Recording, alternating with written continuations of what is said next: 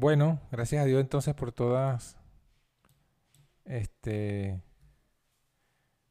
todas las, peticiones, los testimonios, por todo lo que verdaderamente me protegió a mí también allá en Venezuela en estos tiempos que estuve y lo que pudimos hacer allá con los hermanos, aunque no era el plan, pero bueno, Dios tiene sus planes.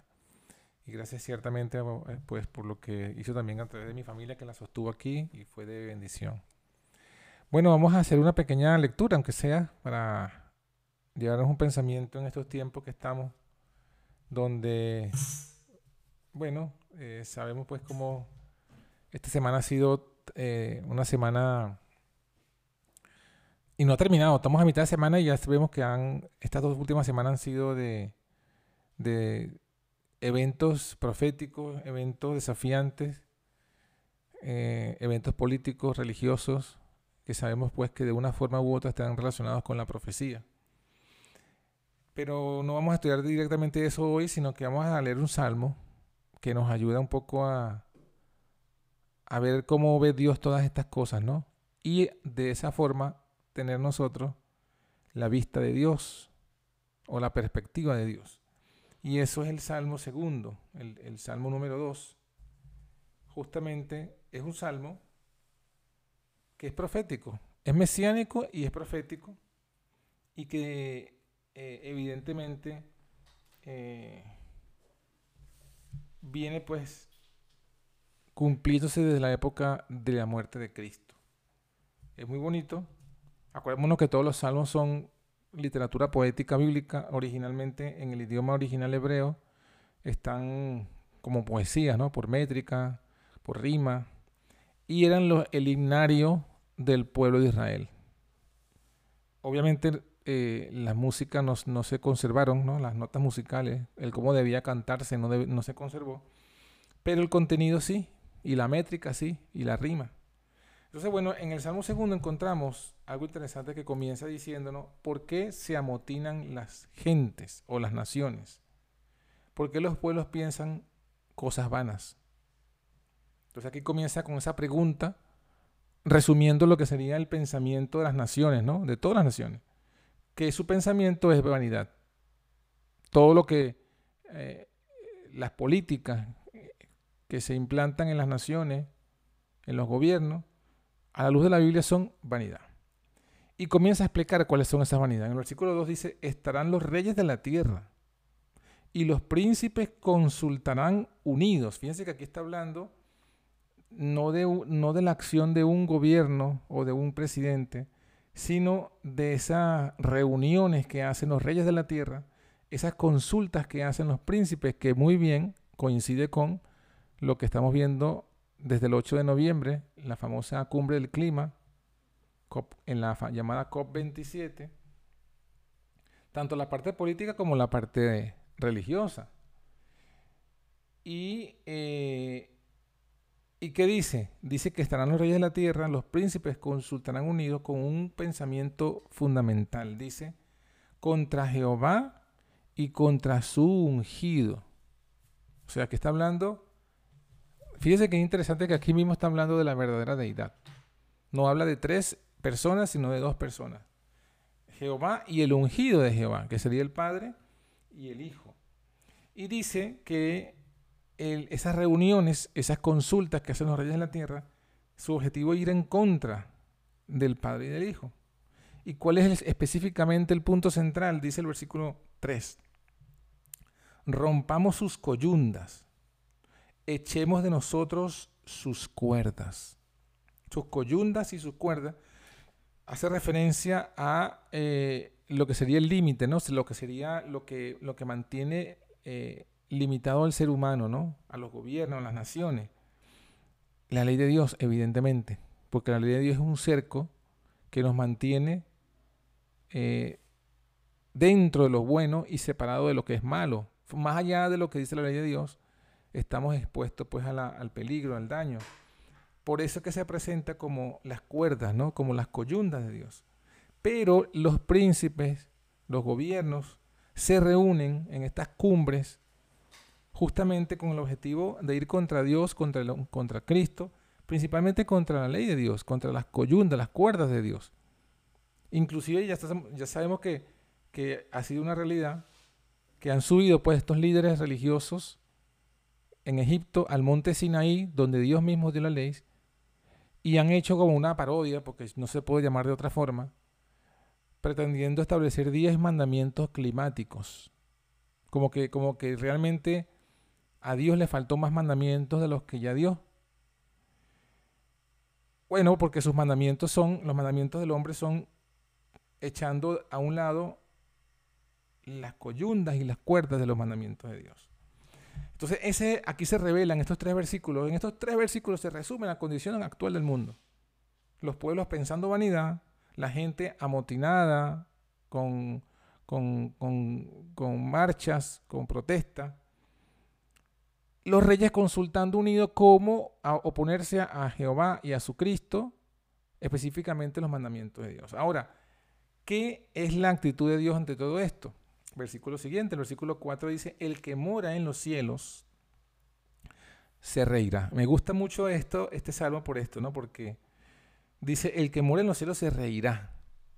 El Señor se burlará de ellos. O sea, es la actitud de alguien que sabe que lo que están haciendo no tiene sentido, no tiene valor, no tiene poder. O sea, no, el Señor se ríe de, de las vanidades de, de los gobiernos, de los gobernantes del mundo el Señor se burla de todas las cosas que hacen en público y los pactos que hacen en oculto también. Porque ellos piensan que nadie los ve, pero Dios lo ve todo. Y Dios y no hay ningún gobernante ni una alianza de gobierno que sea más poderosa que Dios. Entonces dice que el Señor se, se, se ríe de ellos en los cielos, se burla de ellos. Y luego el versículo 5 nos, habla de otra etapa de la, de la actitud de Dios. Dice, entonces hablará a ellos en su furor y los turbará con su ira. O sea, estos dos versículos nos muestran que, que hay como dos etapas. Una etapa donde el Señor deja que actúen mientras Él se ríe. O sea, como, como esa, esa risa de la persona que sabe que eh, tiene la partida ganada. ¿Sí? Entonces, Dios lo deja que hagan una etapa en la que Dios permite que hagan mientras Él se ríe y luego la otra etapa en la que dice que hablará a ellos en su furor y los turbará con su ira, indudablemente, después que ellos logren echar todas las cuerdas de los mandamientos de Dios y pongan sus propios mandamientos y el Señor los deje, con una sonrisa, los deje actuar. Entonces luego viene la etapa de la ira de Dios, que son las plagas. Y dice el versículo siguiente, el versículo 6, yo empero he puesto mi rey sobre Sión monte de mi santidad. Y es interesante que habla de Sión también. O sea, el contraste, acordémonos que, que Sión es un monte, pero el contraste es, en, contraste con el monte del Sinaí, está el monte de Sión. Es el monte del, del, del, cielo, ¿no? De los cielos. Allí donde está el santuario. Como dice allí, monte de mi santidad. Y allí está el rey, aunque haya muchos reyes abajo, que se consulten, que hagan sus alianzas, y todas sus alianzas sean con una agenda que eche por un lado los mandamientos de Dios, Dios ha puesto a su rey, su rey, que es su ungido, que es su hijo, en Sión. Yo publicaré el decreto, dice el versículo 7. Jehová me ha dicho, mi hijo eres tú, yo te engendré hoy. O sea, aquí está revelando que ese ungido de Jehová es el hijo literal de Dios. Es el engendrado de Dios. Y que eso es lo que, lo que o sea, esa es la gran verdad que vemos que se pone pues aquí en este salmo en contraste con las acciones de los reyes en la tierra. Dios tiene su rey, no en el monte de Sinaí, sino en el monte de Sión. Ese rey es su propio hijo que él lo engendró. Y luego dice el versículo 8, pídeme y te daré por heredad las naciones, por posesión tuya los términos de la tierra. Los has de quebrantar como, basta, como con vara de hierro como vaso de alfarero los desmenuzará. O sea, presenta que ese rey llega el momento en que va a pedir su herencia y su herencia es la tierra, la tierra. Y que para recibir su herencia ha de quebrantar a los reinos de la tierra como si fuesen vasos de barro con una vara de hierro. O sea, cuando agarras una vara de hierro y, golpeas los vasos de barro, no hay, todos quedan desmenuzados y quebrantados.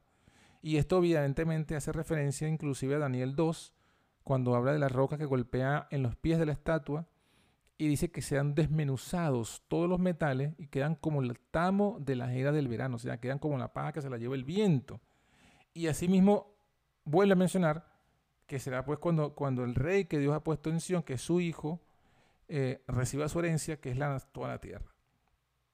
Entonces eso es lo que el Señor nos quiere que nosotros veamos.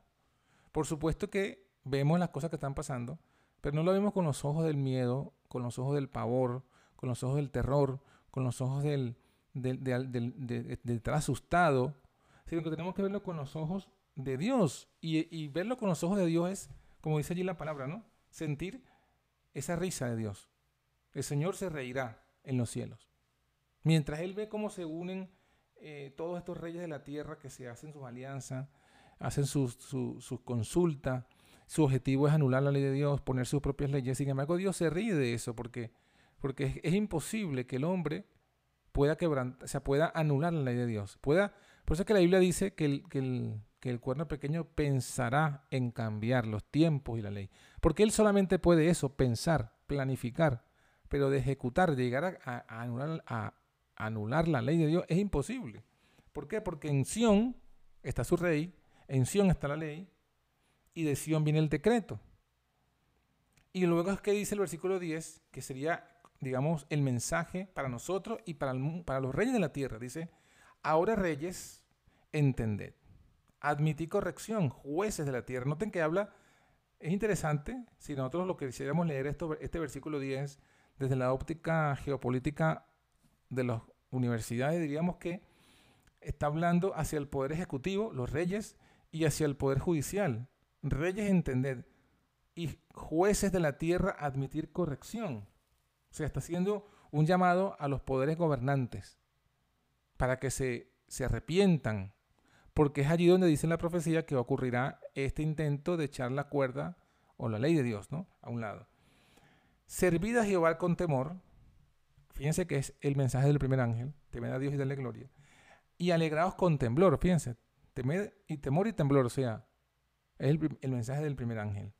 Versículo 12, besad al Hijo para que no se enoje y perezcáis en el camino. O sea, en lugar de besar medallas del Vaticano, en lugar de besar a la bestia, a su imagen, o recibir su marca, hay que besar al Hijo, porque el besar aquí implica eh, adoración, reverencia, honra. Besen al Hijo, que, es, que justamente es interesante, versículo 11, sirvan a Jehová, a Dios el Padre. Versículo 12, besen al Hijo. O sea, está hablando de adoren al Padre y al Hijo, lo mismo que el mensaje del primer ángel.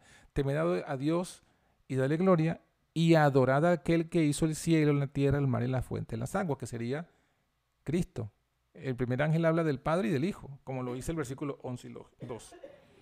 Besad al Hijo para que no se enoje y perezcáis en el camino. Cuando se encendiere un poco su furor, bienaventurados todos los que en Él, en el Hijo, singular, en Él, en el Hijo, confían. O sea, el final es la fe de Jesús. Así que el Salmo segundo no solo, eh, eh, es un salmo que tiene gran relevancia para nosotros hoy, un mensaje de actualidad desde la perspectiva de Dios, es un mensaje que está en plena armonía con el mensaje de los tres ángeles. Y es un mensaje que pues nos muestra cómo debemos ver nosotros los eventos que están sucediéndose alrededor nuestro, desde los ojos de Dios, con la certeza de lo que viene y que lo que viene pues es el establecimiento del reino de Cristo, del ungido de Jehová, el Hijo literal de Dios, el, reino en la tierra. Así que nosotros, pues, como dice el Salmo, tenemos que entender eso también. Tenemos que servir a Jehová con temor, alegrarse, con temblor, honrar, versar al Hijo y poner toda nuestra confianza en el Hijo. Si estamos así, tengamos por cierto que sea cual fuere eh, el lugar que nos, que nos sea llamado a ocupar en estos eventos finales, tendremos la confianza pues de Dios en nuestros corazones.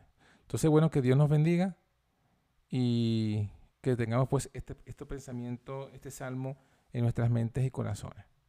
Amén. ¿Alguna eh, pregunta o comentario?